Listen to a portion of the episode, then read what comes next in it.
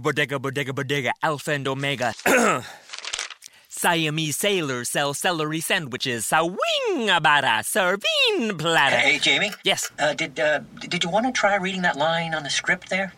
Oh, yeah, let's see. Uh, you could say big when you bundle your home and auto with Progressive, that one? Yes. Yeah, no, I'm just not warmed up yet. Shouldn't be long. Detector test. Indecent Bundle your home and auto with Progressive today. The marmot mangled my mushu pork pancake. Progressive Casualty Insurance Company and Affiliates. Mateus, eh, capítulo 5, nós queremos ler o versículo 9 para dar seguimento aqui. É o que a gente tem falado do Sermão do Monte, hoje a gente tem um pouco menos de tempo, mas queremos ler esse texto e meditarmos nessas palavras que trazem muito conforto e também confronto. Mateus 5, 9 diz assim: Bem-aventurados os pacificadores, porque serão chamados filhos de Deus. Novamente, bem-aventurados os pacificadores, porque serão chamados filhos de Deus. Amém. Amém. Gente, nós estamos aqui é, nessa série que nós intitulamos como Sermão do Monte mesmo, nesse anseio de refletir sobre as palavras de Jesus, de fato. Nós já colocamos aqui várias vezes a gente vai continuar falando isso, né? É, muitas vezes a gente é, é tido como, como pessoas que falam muito sobre a mesma coisa, né? E às vezes as pessoas não entendem isso. As pessoas ficam sempre meio confusas, né? Ah, por que que vocês sempre estão falando a mesma coisa? Assim, porque, primeiro, porque a Bíblia me parece ter uma mensagem só. E segundo, porque nós precisamos inculcar, né? estabelecer algo na nossa mente. E, e- e meditar nas escrituras e fazer com que o negócio ah, ah, entre na nossa mente, flua no nosso coração e por aí vai. É por isso que nós não estamos com pressa de seguir com o Sermão do Monte, porque nós consideramos o Sermão do Monte as palavras de maior intensidade de Jesus organizadas. E se Jesus, nos seus três anos ou três anos e meio de ministério, parou nesse monte e, e dentro de várias figuras que nós fizemos aqui, ele lançou essas palavras, ele falou sobre isso que nós estamos falando aqui, nós não precisamos ter pressa no avanço disso aqui. Porque, primeiro, que talvez Jesus não falou isso de uma vez só, só para deixar mais em crise, né? Segundo, porque ah, ah, o que está escrito em Lucas é diferente do que está escrito em Mateus. Então a gente tem que ter pelo menos a sensibilidade de perceber que talvez o Sermão do Monte não foi apenas um único anúncio, e sim uma compilação de todos os anúncios de Jesus. Então é muito maduro a gente ler achando que Jesus sentou e falou exatamente o que está escrito aqui. Não, primeiro que Jesus falava em aramaico. E o texto está em grego. Então já há uma distância de tradução. O que nós queremos aqui é perceber o que talvez seja o resumo dos ensinos de Jesus. E é por isso que a gente não tem pressa. A gente falou aqui, já é, se eu não me engano, a, no, a oitava, uma nona pregação desse texto e nós nos deparamos aqui com coisas assim. Nós falamos sobre os humildes, falamos sobre os que choram, sensíveis, os mansos, os que têm fome e sede de justiça com, com, com a Flávia, os mansos foi o Berga. Ah, depois eu falei sobre os misericordiosos, o Arthur semana passada sobre os limpos de coração. E nós chegamos aqui nessa questão dos pacificadores. Né? O que seriam os pacificadores? São os, os agentes de paz, né? aqueles que promovem paz. Então Jesus está dizendo assim: são felizes os que promovem a paz, porque os que promovem paz são e serão chamados filhos de Deus. Chamados de filhos de Deus quando? Chamados de filhos de Deus por quem? Hã? Então, os que são felizes promovem paz e serão reconhecidos como filhos de Deus. Talvez essa seja a melhor tradução. Aqueles que são promotores de paz serão conhecidos pelos outros como filhos de Deus. Então, alguém promovendo paz falarão sobre ele, filhos de Deus. Porque Deus é o Deus de paz. A gente vai perceber isso aqui ao longo dessa, dessa exposição. Então, em primeiro, em primeiro lugar, nós queremos afirmar aqui que não é uma novidade, mas que, que, apesar de tanta informação, me parece que o mundo tem crescido em guerras. Ah, e aí, porque as guerras sofisticaram, né? antes as guerras eram de matança, hoje são guerras de mente. Então, nada melhor do que vencer uma discussão. Ah, é melhor do que matar alguém, dá mais prazer. A, a, a nossa geração é o tipo de gente que não está preocupada se depois de uma discussão, aquela pessoa com quem está se discutindo, se debatendo, continuará ou não na relação. A gente perde um amigo, mas não perde a discussão. Então as guerras de hoje são guerras de mente.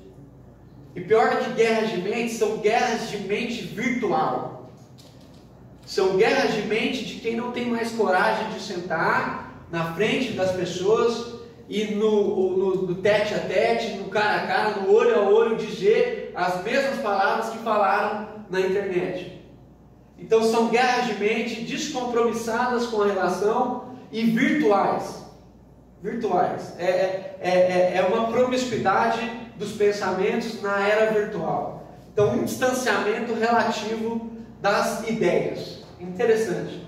É, é, é, é mas mais do que guerras da mente, nós vemos ainda no Brasil terra de território, briga, perdão, guerra de território.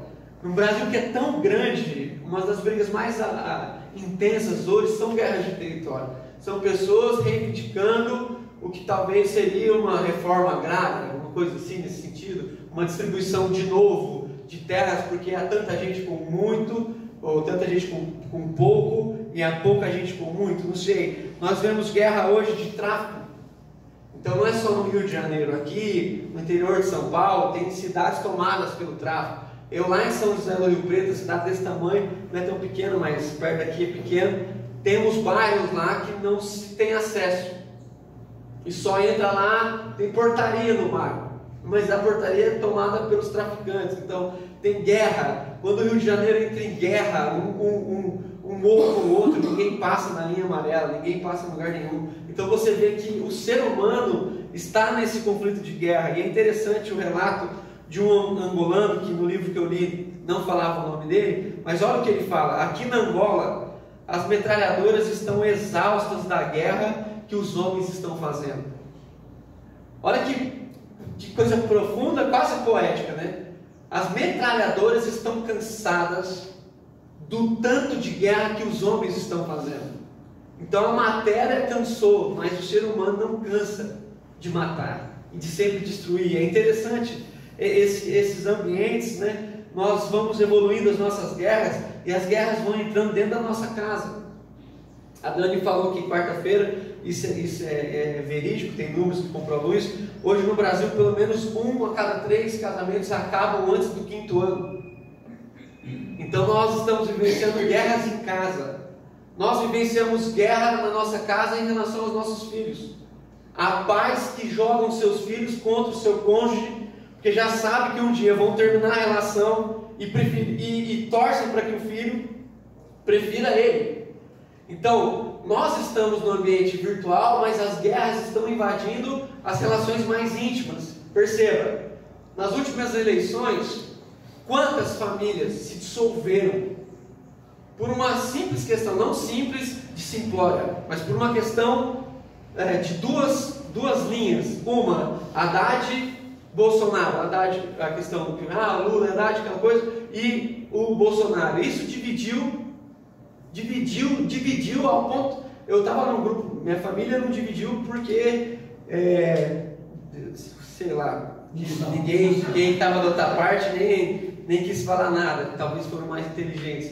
Mas ah, eu recebi muitos prints, muitos prints de pais saindo de grupos assim e deixando palavras assim, pesadas. Por uma questão política. Ah, então a gente não tem que conversar politicamente? É óbvio que a gente tem.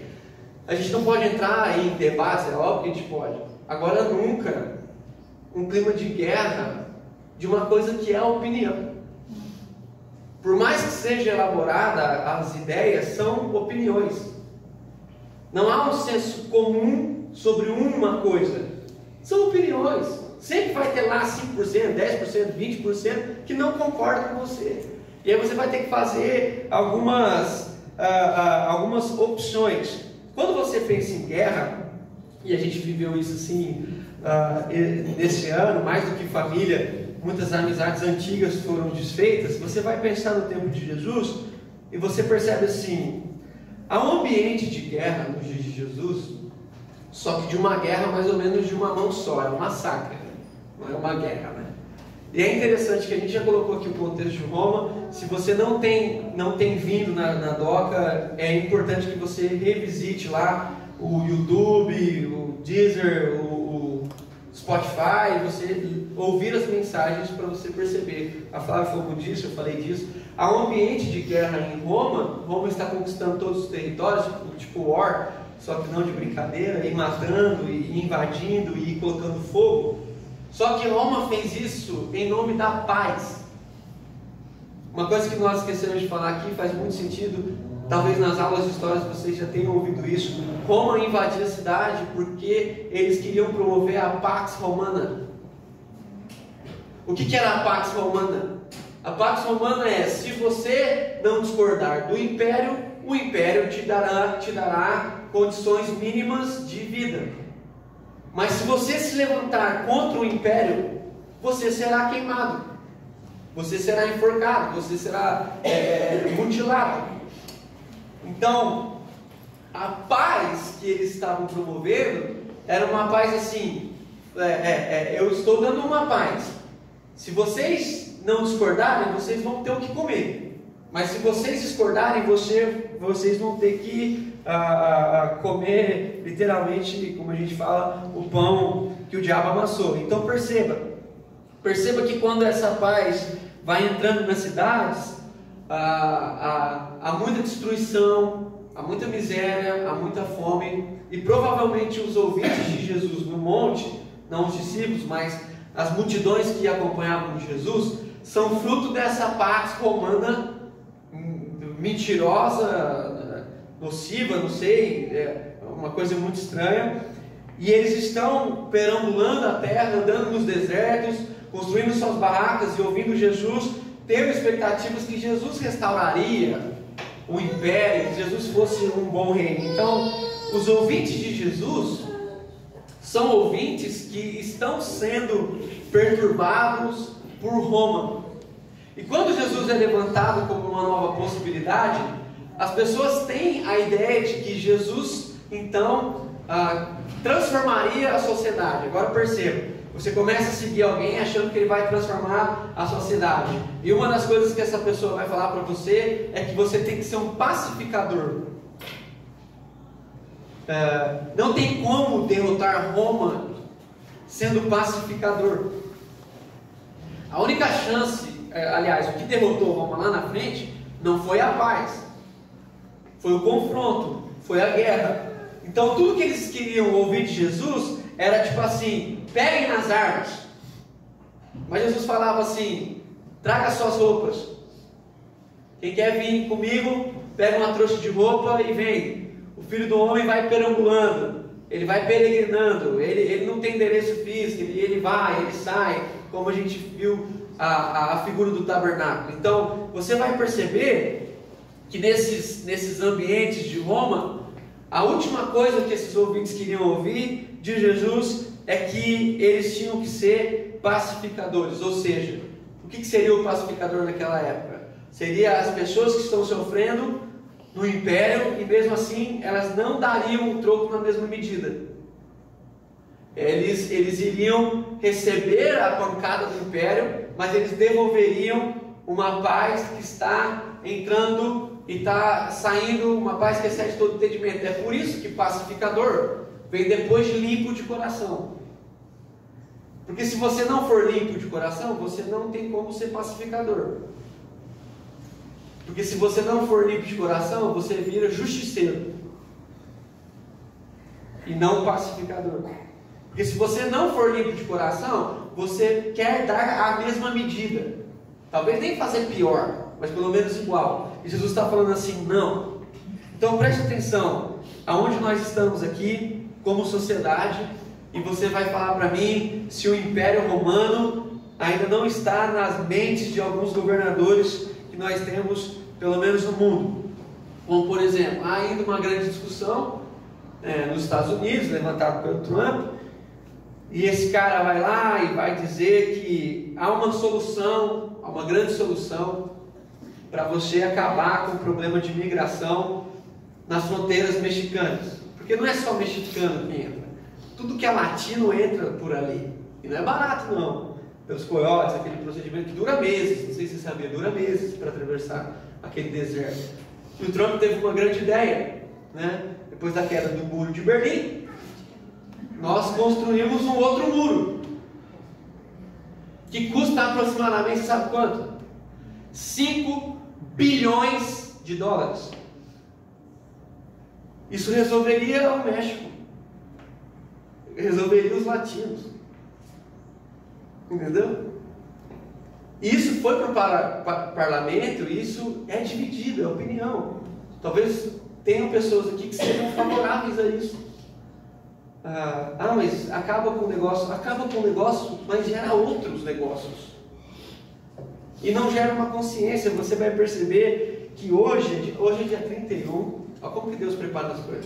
Hoje é dia 31 do 3, que em 1964 foi dada a largada no dia 31 do 3, porque nós chamamos de ditadura militar, e que durou apenas 21 anos de censura, de violência, de opressão, de morte, de medo.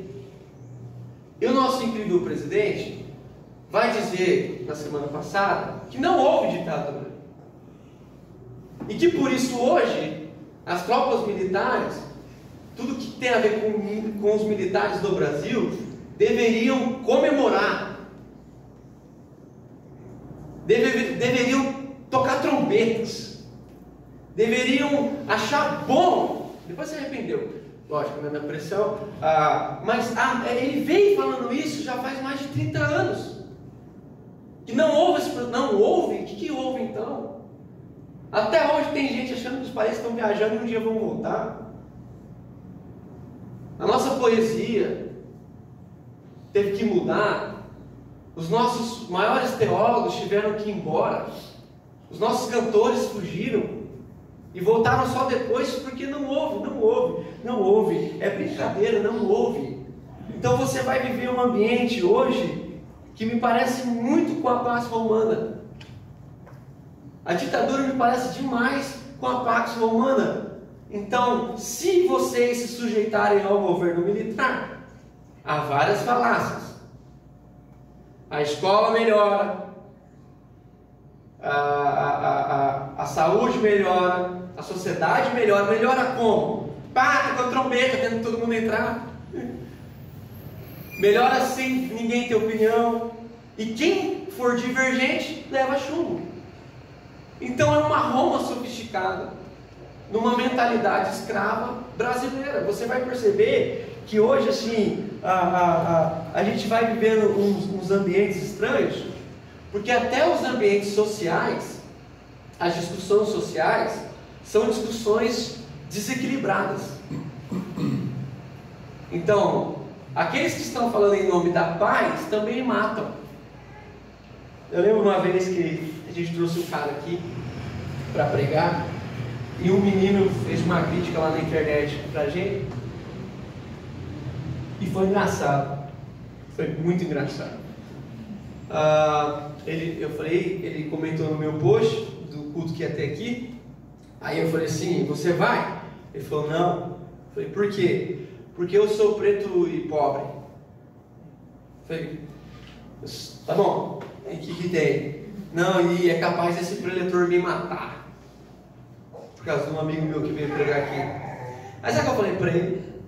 Eu falei assim para ele, do jeito que você está falando, eu tenho a impressão que é você que mataria ele.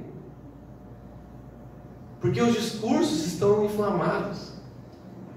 Então, quando você vê os movimentos sociais, parece que está todo mundo na avenida esperando alguém gritar guerra. E que se alguém tiver coragem de falar guerra, cai tudo. Cai tudo. Então não há mais um espírito que Jesus está trazendo para nós aqui, como aqueles que são os agentes de paz. Os agentes de paz. Então, nós tivemos aqui ontem a, a, a questão do racismo, depois eu vou falar um pouco mais, mas é capaz de, de, de, de a gente ir para um movimento ah, do outro lado total, um extremo. Então a gente pega os negros, agora eles matam os, bancos, os brancos, aí daqui 200 anos a gente vai ter que trabalhar o racismo ao contrário do que é hoje. Então, ah, ah, parece que até os movimentos femininos, eles têm que ir lá para o outro lado para desvalorizar o homem para conseguir valorizar a mulher, e já não fez sentido, porque aí inverteu. Então, se ele não partir do pressuposto que é ser humano, e todo ser humano, negro, mulher, homem, branco, precisa de dignidade, e que no momento histórico as mulheres e os negros, e a mulher negra pior ainda, como a gente colocou aqui, eles estão em desvantagem e a gente tem que buscar uma igualdade. E não ir para o outro lado da balança, porque senão a gente se tornou um tirano da outra parte. Porque Jesus aqui, ele tem a faca e o queijo na mão. Ele está diante de uma multidão, que eu imagino que seja pelo menos aí de umas 5 mil pessoas, e ele começa a ensinar sobre a pacificação. Aí você vai lá no Rio de Janeiro e vê as unidades de pacificação. É unidade de guerra. Estão preparados para a guerra, mas chamam o PP. Então, até a palavra pacificação tem perdido o, o, o, sentido aqui nos nossos dias, porque uma das coisas que Jesus diz nesse alimento de ódio, a sensação que eu tenho é que a gente está sobre uma fogueira, fogueira acesa e que já está quente. E que cada um, ao invés de chegar perto daquela fogueira, trazer um pouco mais de clareza, joga mais um litro de gasolina. Está tudo muito inflamado, as discussões são quentes são quentes. E olha o que Jesus vai dizer lá em João, capítulo 16, versículo 33 e 34. Jesus diz assim: Essas coisas vos tenho dito para que tenhais paz em mim. Ponto. No mundo passais por aflições, mas tem de bom ânimo. Eu venci o mundo. Olha o que Jesus diz: Eu tenho vos falado dessas dificuldades para que vocês encontrem paz em quem? Em mim, na pessoa de Cristo. E tendo encontrado paz em mim, vocês estarão dispostos e prontos para passar todos os ambientes de aflição. E mesmo passando por ambientes de aflição, ter um bom ânimo, porque eles venceram o mundo em Cristo. Então Jesus não está promovendo ah, qualquer outro tipo de paz que não seja na sua pessoa. Olha o que Jesus diz em João capítulo 14, versículo 27. Jesus diz assim: A minha paz vos dou, e não vou lá dou como o mundo a dá. Jesus está literalmente dizendo: A minha paz vos dou, e eu não dou como Roma dá. Ele está usando as mesmas expressões. Jesus está dizendo assim: Vocês estão ouvindo falar sobre a paz romana, mas a minha paz eu vos dou. E a minha paz não tem nenhuma semelhança com a paz que a Roma está prometendo.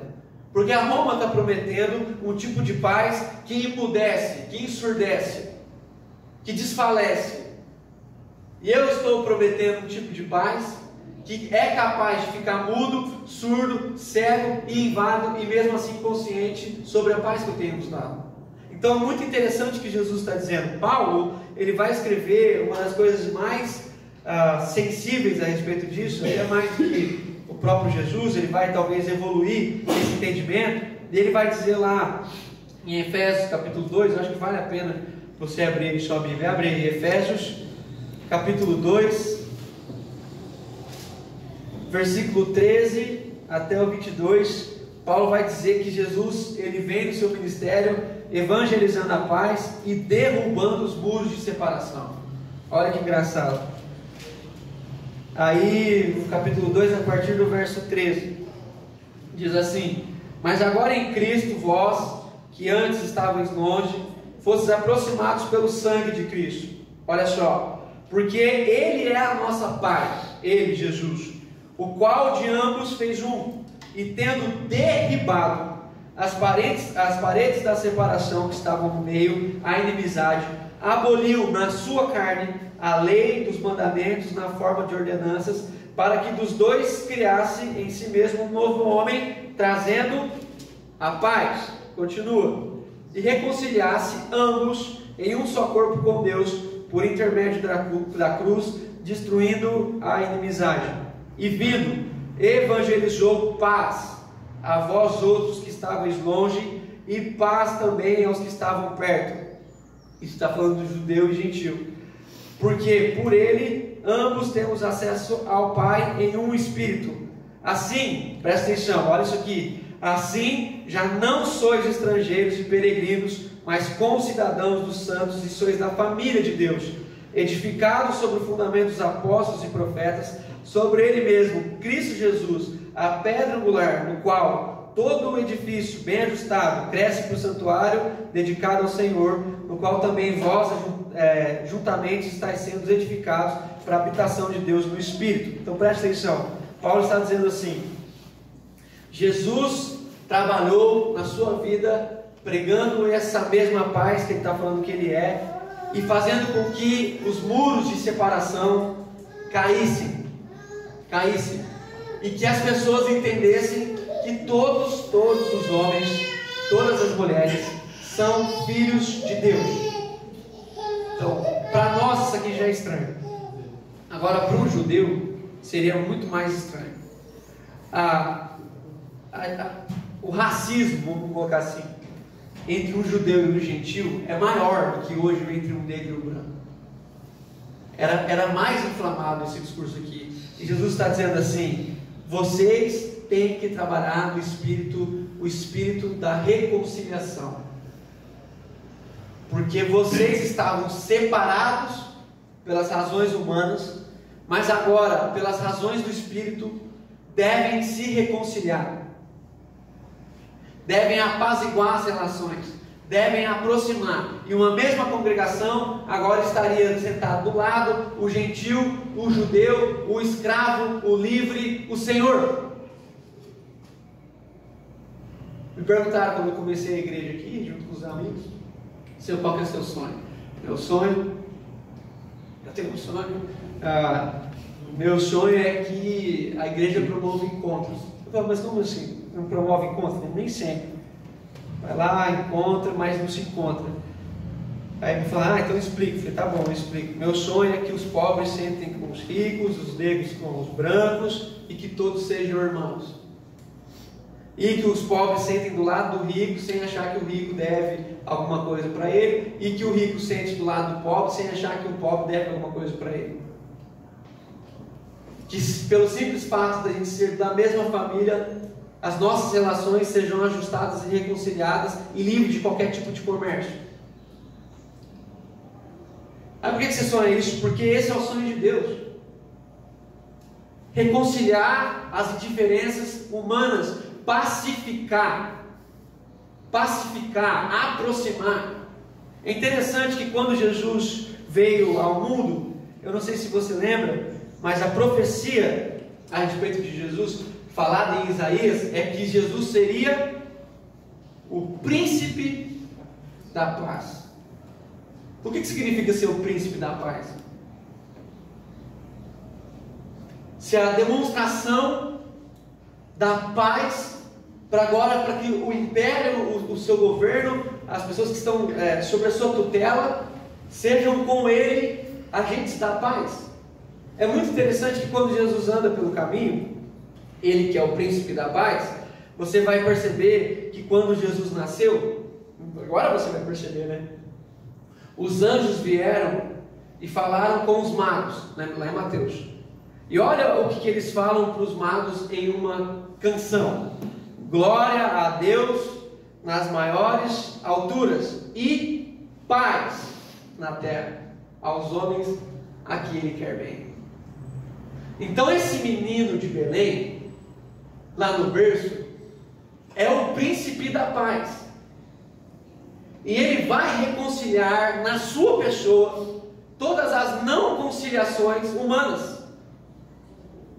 Ele vai ter condições, o menino de Belém vai ter condições de aproximar o que foi distanciado em todas as nações.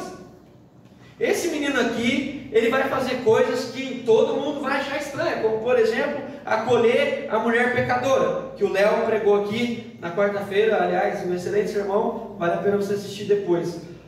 Quando a mulher se aproxima de Jesus, aquela que a gente chama de pecadora, senta lá no chão, começa a chorar, desenrola os cabelos, perfume nos pés de Jesus, tudo, tudo, tudo, tudo aquelas expressões, você vai perceber que no fim, o que, que Jesus fala para ela? Vai em paz. Liberta. Vai em paz. Quando aquela mulher lá que tá, Jesus está indo para a casa de Jairo, a mulher do fluxo de sangue, tendo sofrido 12 anos, gastado tudo e não achado a, a cura para sua doença, ela toca em Jesus, ela fica curada. Presta atenção. Ela fica curada e mesmo assim ela não tem paz. Porque Jesus para, a multidão para, Jairo para, ela fica tremendo, obviamente, né? Estava acostumada com repressão. O que, que ela vai pensar? Ele vai me repreender. Mais uma vez eu serei exposta. E Jesus traz a mulher e fala o que para ela? A tua fé te salvou, vai em paz. Libera. É o, é, é, é o shalom do Antigo Testamento. Agora em Jesus essa paz. Essa paz aqui que excede todo entendimento é interessante. Quando Jesus morre, não sei se vocês lembram disso, Jesus morre ressuscita, os discípulos vão para casa com medo dos judeus, se trancam, alguém até falou desse, desse também na quarta, se trancam e ficam lá com medo dos judeus. Jesus entra pelo meio da porta, não sei como, ele entra, e a primeira palavra que Jesus fala é paz seja convosco. A minha paz vos dou, e não vos dou como o mundo dá. Paz. Então, se tem alguém que entende desse movimento de paz, é Jesus. E quando Jesus pensa na igreja, eu tenho certeza que Jesus pensa na gente como o quê? Como aqueles que são agentes de paz. Então, esses homens e essas mulheres aqui, chamadas de pacificadores, recebem sobre si uma promessa, talvez mais, a mais incrível, que só agora Jesus vai dizer que os pacificadores serão chamados filhos de Deus. Vou te falar uma coisa. Vou falar uma coisa. O que demonstra às pessoas que nós somos filhos de Deus no mundo secularizado, secularizado, é que nós, os filhos de Deus, temos condições de quebrar os muros e construir pontes. Então nós, só nós, só nós, temos condição de chegar num ambiente de guerra e fazer com que as pessoas que estão em guerra sejam pacificadas. Só nós temos que sair por aí gritando a todo e qualquer lugar, onde as pessoas querem cada vez mais construir muros, muros e cada vez muros mais altos. Você não tem noção do muro que vai ser esse muro lá entre os Estados Unidos e o México. Se eles vão construir, eles vão construir um negócio que é possível de passar. E mesmo em cima do muro, deve ter lá umas metralhadoras, os arames, os cachorros, porque é uma mente, é uma mente, é uma mente secularizada, é uma mente doentia, que promove cada vez mais a separação. E Jesus está dizendo assim: haverá na terra homens e mulheres que irão pacificar, que irão conversar com os inflamados, irão aproximar os líderes dos movimentos inflamados irão dialogar com os inflamados, irão trazer os inflamados, para que em nós, os filhos de Deus, não haja tanta discórdia e sim aproximação. Uma das coisas mais legais, tendo para o fim, uma das coisas mais legais que eu já vi o Ministério Sal da Terra fazer, talvez para você não tenha sentido nenhum, mas nós fizemos um evento lá em Goiânia com os líderes de torcida do estado de Goiás. Levamos os caras para dentro da igreja, todos chegaram uniformizados, tudo, tudo, tambor. E lá, ah, Goiás não tem time. Não tem time para quem está aqui. Vai lá ver o, o Goiás e o Vila Nova lá. Vê, É morte, os caras são malucos pelo clube. Colocamos esses caras todos na mesma sala. Aí, obviamente, sentaram os grupozinhos, dava para ver, separação entre. E fizemos uma pergunta para eles: Como nós vamos acabar com, as com a violência nos estádios? O que, que vocês vão fazer para que os nossos filhos possam ir assistir um jogo de futebol? E pasme, foi a primeira vez que esses caras sentaram mesma roda. É isso. Somos agentes de paz, somos aproximadores. Eu quero terminar contando o que aconteceu aqui ontem. Muito triste para quem não veio, cara. Um momento sublime, assim, sensação de céu que a gente viveu aqui ontem. Sério, sério. Negócio assim, espiritual ao máximo? Ao máximo. O maior nível de espiritualidade foi um negócio daqui ontem. Então a gente teve aqui ah, dois irmãos que compartilharam. Ela falou um pouco mais no contexto histórico, foi brilhante. Ele falou um pouco mais do contexto vivencial, das ONGs e tudo mais, do movimento negro. E uma das perguntas foi bem legal. No finalzinho, alguém perguntou como é que a gente faz para que o racismo deixe de ser uma realidade, apesar de a gente ter assinado um tratado lá, 13 de maio de 1888. A gente ainda vê, nós não vemos vestígios do racismo. Vestígios vai demorar uns 200 anos. Nós vemos, nós vemos o racismo em si. E foi interessante que ele falou, né? Ele falou assim: ah, a gente está aqui nesse bairro. Se você sabe que é um bairro de rico. Jardins aqui é bairro de rico. Ele falou assim: se eu sair nessa rua aqui e andar por aqui, é bem possível, bem possível que eu seja parado por polícia, porque há um preto, negro, né? Eles chamam de preto, mas ele falou que o certo mesmo ontem que é, é falar os negros, né? Há um negro andando numa comunidade de ricos e ele não pode circular por ali. E sabe o que foi mais legal? A cidade que eles tiveram de falar lá nos Estados Unidos, o progresso histórico, né?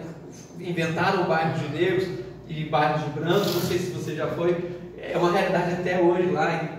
O ambiente muda, é um negócio é, estranho, né? Mas aí recebi algumas mensagens ontem à noite de alguns amigos que não vieram aqui pelos stories. Ontem foi um dia que muita gente aqui ficou fazendo stories, achei isso muito legal. E uma das pessoas que me mandou mensagem falou assim para mim: Eu nunca tinha visto uma igreja evangélica promover um encontro a respeito do racismo. Eu falei assim: Eu também não. Eu nunca tinha visto. Não sei se você já viu, eu nunca vi. Eu nunca vi uma igreja fazer uma programação só para isso. Eu falei assim: Você quer que eu piore a situação? Ele falou assim: Pior. Eu falei assim: Então, eu nunca vi uma igreja fazer nada sobre o racismo, muito menos uma igreja de branco.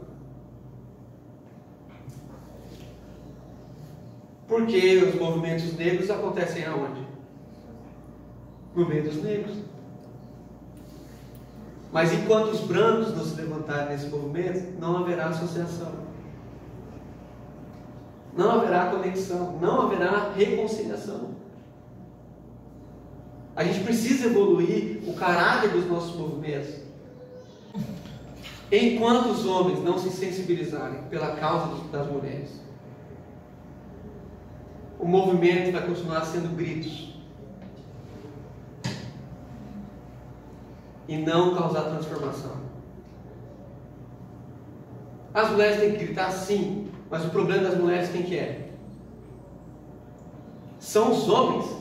100% dos estupros são cometidos pelos homens. Quem é que tem que mudar a mente? Se nós não conseguirmos aproximar, reconciliar os dois extremos, não haverá transformação.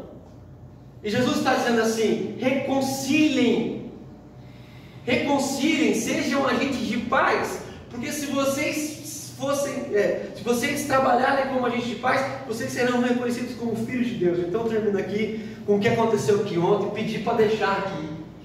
Não, deixa um negócio aí. Todo mundo aqui, tem aqui a Maju, a Maju, que agora dia 14 de fevereiro desse ano foi a, intitulada a primeira negra a conduzir um jornal nacional, aí ficou uma briga. Ah, agora, agora é Maria. Aí, a primeira negra oficial a conduzir o Jornal Nacional é ela. As outras tiveram participações, não foi oficial, mas os discursos estão tão inflamados que, em vez das pessoas se alegrarem com isso, uma mulher negra apresentando como uma âncora do maior jornal do nosso país, eles ficam tentando, ah, que uma vez pegaram a foto da Glória Maria lá em 80, não sei quando, para tentar provar que não é, meu Deus, é! E é para ser comemorado mesmo, é avanço social. É bom que seja assim, mas a tristeza é que o meu Facebook só tem crente. E os crentes são talvez a repressão do Brasil, né? a igreja que fez muitas coisas que a gente está vivenciando aqui e a gente vive essa confusão. Então eu pedi para deixar aqui todas as fotos desses homens e mulheres que não sei quem fez, acho que foi a Dani, mas alguém, Lázaro Ramos, cara, gente muito boa aqui, artistas, cantores, crianças que eu não sei se são famosos ou não, mas assim, para a gente tentar entender que março, março, acabou hoje, é um mês que o Brasil inteiro deveria estar falando sobre racismo. Qual foi o jornal que você assistiu que falou sobre isso? Qual foi a igreja que falou sobre isso? Qual foi a escola que falou sobre isso? E pior do que isso, a gente descobriu hoje aqui que há uma militância forte, não deixando com que matérias que expliquem os movimentos negros sejam implementadas nos currículos das nossas escolas. Então os nossos filhos brancos vão continuar odiando os negros. E nós não vamos quebrar essa corrente nunca. Porque está no coração, está no cérebro. Então, em nome de Jesus. Uh, o que eu queria falar hoje aqui é que a família de Deus é estranha. E que se você não se converter hoje, ou você vai ter uma surpresa no céu, ou você vai ter uma surpresa no inferno. Porque você vai chegar lá no céu, vai sentar do lado de uma pessoa que não deveria estar lá. E ela vai olhar para você e falar assim: Eu tive a mesma impressão. é o encontro daqueles que não deveriam estar lá, mas que pela graça foram redimidas pelo Filho. Então preste atenção, preste atenção, em nome de Jesus, preste atenção. Os pacificadores serão reconhecidos como filhos de Deus, por quê? Porque o Filho de Deus foi pacificador. Então o primeiro filho foi para que todos os outros filhos pudessem ser. Então não jogue gasolina no inflamado. Reconcilie as pessoas em nome de Jesus. Eu quero orar. Porque assim, é, vamos falar sério, cara. Tá difícil para nós, hein? Tá difícil. Você não pode falar mais nada, você não pode postar mais nada, você não pode expressar sua opinião. Há um grupo de pessoas que vão estar sempre. Tem umas pessoas que eu acho que eles fizeram um contrato com o Facebook, eles devem pagar por mês para receber mais atualizações mais rápido do que as outras. Porque se eu escrever hoje joguei futebol, a pessoa fala, por que não vôlei? Machista, jogo de homem.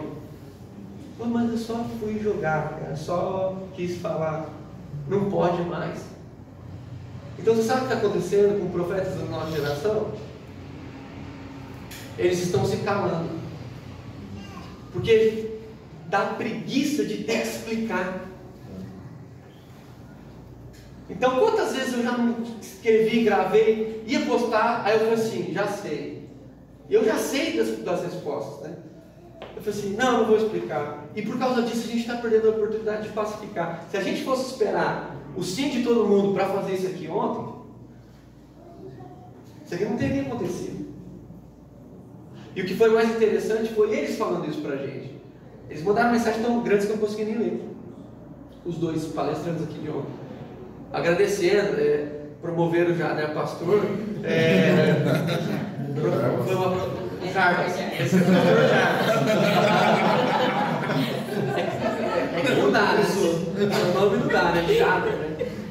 Promoveram ele a pastor, mas a coisa que mais ficou de bacana aqui foi nós começamos no diálogo. E por causa disso, um amigo meu que é o Bibo, que veio aqui semana, sei lá, duas semanas atrás, que tem o maior podcast evangélico com conteúdo cristão no Brasil, 150 mil downloads por mês. me ligou, já estamos aqui em contato, vamos gravar possivelmente uma série sobre racismo. Então preste atenção, faça o negócio, promova ali que talvez Jesus faça, entendeu? São fagulhas que são colocadas e que são acendidas pelo Espírito e vai para onde Ele quer. Agora você imagina você imagina 150 mil pessoas escutando o negócio que a gente começou aqui? É isso. É isso. Jesus nunca precisou de multidão. Então, nome de Jesus, se você promover a paz entre os seus vizinhos, pessoas serão transformadas. Entre as escolas, entre qualquer coisa. Estou também coisado aqui. Então, sim. É, é, em nome de Jesus, vamos jogar então. Porque assim, eu queria exortar a sua vida, a minha vida. Nós sermos reconciliadores, filhos de Deus. Chega de separação, chega de muros. Trabalhar junto para construir essas pontes em nome de Jesus. Pai, nós adoramos o Senhor, reconhecemos a tua grandeza na nossa vida. Nós éramos como estranhos, mas por causa do teu, teu filho em amor, o Senhor nos aproximou. O Senhor nos resgatou. O Senhor quebrou o muro, literalmente, o Senhor rasgou o véu. Não há mais separação entre nós e o Santo dos Santos. A tua beleza está agora, a, a, está agora livre, está acessível a todos nós. E nós queremos ver o Senhor. E como pessoas que veem o Senhor na tua beleza, queremos ser reconhecidos pelos teus filhos porque promovem a paz, são pacificadores, andam por aí pacificando, não jogam lenha, não colocam gasolina, mas pacificam em nome de Jesus. Que nessa semana, em nome de Jesus, que nessa semana nenhum de nós participemos de assuntos que promovem a distância entre pessoas. Que a gente não se envolva em fofocas no nosso, no nosso trabalho, na nossa faculdade, que distanciam pessoas que a gente aproxime, aproxime a nossa família brigada, aproxime os nossos vizinhos brigados, aproxime essa discussão toda que nós temos vivido, vivido Brasil, de terra, de mulheres, do racismo, movimento LGBT, que haja aproximação em nome de Jesus. E que nós sejamos como o Senhor, um agente de paz, porque o Senhor é a paz, e uma paz que excede todo o entendimento. Nós te louvamos em nome de Jesus. Amém. Amém, Amém gente. To remind pet owners that Progressive covers pets on our auto policy at no extra charge, we're making a really cute pet themed radio commercial. Hear that snoring? Two sleeping puppies. Oh, they're awake! And they're heading over to that cute chubby baby that's just sitting there. What? Oh, now they're licking his face. Words will never do this justice. You'll just have to picture it. Get coverage for your pets with an auto policy from Progressive. Progressive Casualty Insurance Company and affiliates. Coverage for cats and dogs included with the purchase of collision coverage and is subject to policy terms. The thing about the Home and Auto Bundle from Progressive is that by now you've heard a lot of ads about the Home and Auto Bundle from Progressive. We don't even need the words the Home and Auto Bundle anymore to tell you that you could save big with a ring-tailed lemur from Progressive, or that every hot peach cobbler comes with round-the-clock service and protection. And that's the thing about the goat with magic powers. You've heard a lot of ads about the sushi in Vancouver. See how much you could save with the Home and Auto Bundle with the Shaman in the Jungle from Progressive. Progressive Casualty Insurance Company affiliates and other insurers. Bundle discount not available in all states or situations.